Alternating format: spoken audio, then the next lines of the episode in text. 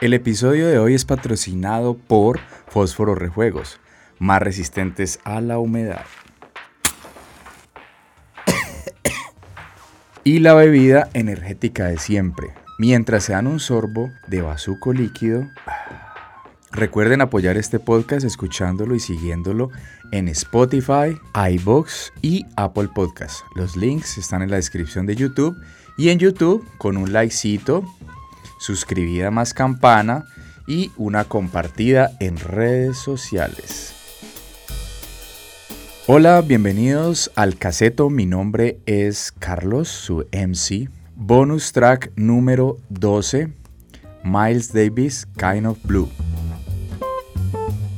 A finales del siglo XIX, en Gringolandia empezó a sonar un estilo de música particularmente novedosa. Producto de la fusión de ritmos africanos y sonidos europeos, como muchos estilos musicales, parece que New Orleans o Nueva Orleans es la musa de la inspiración de la infinidad de géneros que hoy conocemos, jazz, blues y todo lo que desencadenó el rock and roll. Pasó el tiempo y en la década de 1920, por esas dinámicas sociales y económicas, la escena del jazz migró hacia el norte, a Chicago, donde el panorama para expandir este nuevo estilo de música era más propicio. Por tener más sitios donde se podía disfrutar de jazz en vivo, donde los músicos podían tocar para audiencias más heterogéneas y así ampliar el consumo de el jazz.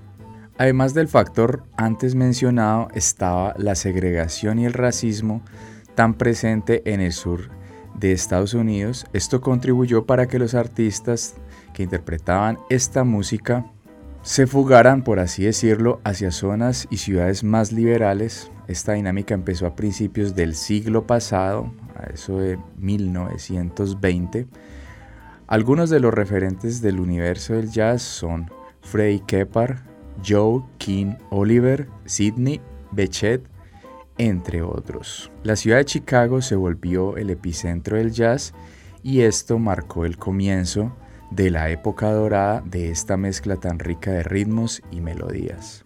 Un par de años después, a la primera migración hacia tierras más cosmopolitas, Duke Ellington y Lou Armstrong, o Louis Armstrong, que fueron uno de los precursores del género y de sonidos nuevos, este par de personajes fueron parte de una nueva búsqueda, la búsqueda de nuevos escenarios para su música. Así que la expedición siguió hacia el norte y fue Harlem, un barrio de Nueva York, artistas de otras aficiones como poetas, pensadores de la época, así dieron un renacimiento a la cultura negra en Gringolandia. Pasaron muchos géneros y años por la historia tan diversa como el jazz mismo, el bebop, big bands, hard bop, post bop, blues, etc., hasta llegar al sujeto de la discusión de este bonus track, Miles Davis, tan cool y tan buena onda como el subgénero de jazz que inventó. Aunque debo aclarar que el mismo Miles decía que no le gustaba esa palabra, decía que el término jazz, esa palabra había sido acuñada por los blancos para encajonar este tipo de música, etiquetarla de alguna manera. Miles definía su música como música negra o música social, pero para objetos de este podcast vamos a llamar este género de música como jazz, por como la cultura popular los ejemplifica y por el que muchos identificamos el sonido particular de este género musical. El subgénero cool jazz fue creado gracias a los inmensos aportes de Miles al universo de la música. Miles nació en Alton, Illinois, un 26 de mayo de 1926, ya casi cumple un siglo. Desde muy joven, siendo adolescente, empezó a tocar en bares para diferentes grupos, a eso de los 17 años, particularmente una de las edades más prolíficas de los artistas. ¿Qué tendrá la juventud que para unos es un periodo tan álgido en su producción creativa? Eso será una pregunta pues para otro podcast. Volvamos al camino. Algo triste, Kind of Blue, en inglés, es uno de los álbumes más vendidos de la historia. Está en el conteo de los 500 trabajos discográficos más icónicos de la historia de la música, según un listado de la revista Rolling Stones.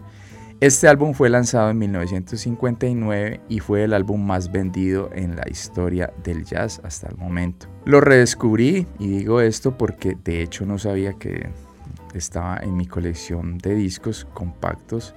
En su momento fue una especie de compra por curiosidad. Sin embargo, hoy en día me alegra poderlo escuchar con una conciencia más clara sobre los sentimientos que despierta este estrépito de melodías. En este punto, tengo que confesar, sin ser superfluo, eso sí quede claro, por mis recuerdos diría que el jazz estaba en mi radar desde los dibujos animados. Se me viene a la mente La Pantera Rosa. De niño escuchaba la música que acompañaba este dibujo animado y años después empecé a hacer la asociación de este sonido con el jazz, sin tener la mínima idea de este género musical. Y parece que esa es una de las virtudes del género, es inconfundible. ¿Y qué? So what? Es algo complejo de escuchar, sí. Algo de rock se siente en la vibra de este tema, el primer track de este álbum. ¿Y qué? Si es complejo. ¿Acaso los avatares de la vida no son complejos? Como la calma antes de la tormenta o como los hermanos Lebron dicen en uno de sus temas más famosos, por cada risa hay 10 lágrimas. El jazz en ciertos casos se relacionó con el ambiente de películas de detectives de la década de los 40s y 50s. Esa sensación de andar en sigilo como cuando se quiere esconder o descubrir algo. El segundo track del álbum, Freddy Freeloader, tiene de alguna manera ese feelings enigmático, algo escondido, algo que no podemos descifrar. Y si se trata de encontrar el sentido melancólico del álbum, Blue in Green, el tercer track, se sumerge en ese estado del alma que a veces parece estar vestido de verde, reflejando sensaciones de bienestar y esperanza, pero en el fondo con una tristeza inmensa, sabiendo que lo que fue ya no volverá. Y así sigue sonando el álbum algo triste pero sin dejarse agobiar por un sentimiento de sazón. El tema más largo del álbum es All Blues, algo más cool y alegre hasta llegar a los dos últimos temas, Flamenco Sketches, llamados de la misma manera, sin embargo conducidos por caminos musicales distintos. Kind of Blue contó con la interpretación, obviamente, de Miles Davis y acompañándolo estaba Julián Cannonball Adderley en el saxofón alto, John Coltrane, saxofón menor, Winton Kelly en unos temas en el piano, Bill Evans en otros temas en el piano, Paul Chambers en el contrabajo o bajo, Jimmy Cobb en la batería. Si se hablara de superbandas que han tenido como integrantes músicos legendarios, ustedes pueden seguir el viaje por el interesante mundo del jazz a partir de escuchar a Miles Davis o alguno de estos músicos que le acompañaron en Kind of Blue y así descubrir una música hecha para explorar sentimientos y sensaciones, para alegrarse o meditar sobre algo más denso o simplemente relajarse un poco en estos tiempos tan convulsionados. Mientras tanto, hasta aquí llega el caseto si llegaron a esta parte del podcast, de nuevo, mil y mil gracias por la compañía. Mi nombre es Carlos y los espero hasta un próximo caseto.